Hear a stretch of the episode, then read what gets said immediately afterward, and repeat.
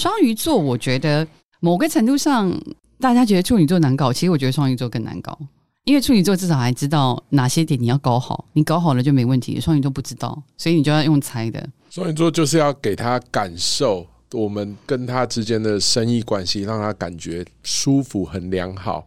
让他觉得一切都很美好，但是因为他在乎的点实在太细跟太多了，他自己都搞不清楚，所以你是非常容易得罪他，或非常容易让他不舒服的，而且他还不会告诉你，他还会忍。我觉得我们这个节目会从第一集一路 diss 双鱼，从不同的角度一直 diss 双鱼，diss 到最后一集。我本人，我本人是双鱼座，大家不要恨我。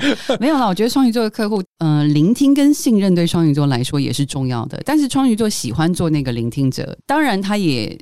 因为就是比较喜欢抱怨、多愁善感，所以他也需要聆听者。所以有时候你在做双鱼座的生意的时候，你觉得好像其实跟我们工作没什么太大关系。你在提供他是一个情绪价值。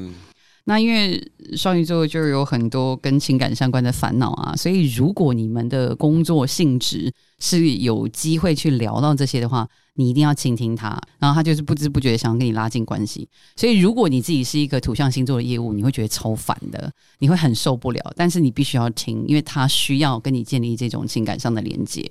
如果你让他在不是生意本质的东西，但那一块如果搞定了，他可能生意本身他就 OK 了。所以他的确，如果遇到双鱼座的客户的话，可能搞定他本人的情绪或者是感受，对，那生意就就没问题，他就都 OK。今天你是处女座，你的客户是双鱼座，其实你很快就会知道怎么 fix 他，对，因为你会帮助他清晰自己的需求。所以，当你面对的是比如说双鱼座或者是天秤座这种比较容易不知道自己要什么的客户，你就需要去给他几个 proposal，这个方案你觉得怎么样？这个方案你觉得怎么样？你让他去做选择，你帮助他做选择，这个是比较重要的一个要点。好，我们今天第十双鱼座很久了，我们来换下一个。